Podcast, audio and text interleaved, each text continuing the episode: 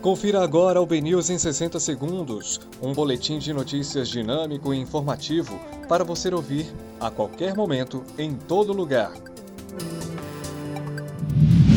Olá, uma excelente tarde para você. Hoje é quarta-feira, 9 de setembro de 2020. Eu sou Eliezer Santos e estes são os principais destaques do BNews 60 segundos. Câmara de Vereadores rejeita pedido de impeachment contra o prefeito de Vitória da Conquista, Erzen Guzmão. Rui Costa e ACM Neto mantêm cautela sobre retomada do calendário escolar. Justiça defere recuperação judicial do Hospital Evangélico da Bahia. Concessionária Bahia Norte é vendida para fundo que adquiriu ações da Odebrecht. Bahia registra 2.274 novos casos de Covid-19 nas últimas 24 horas. Deputado Zé Rocha diz que permanece na base do governador Rui Costa, mesmo após o PL decidir apoiar Bruno Reis na eleição.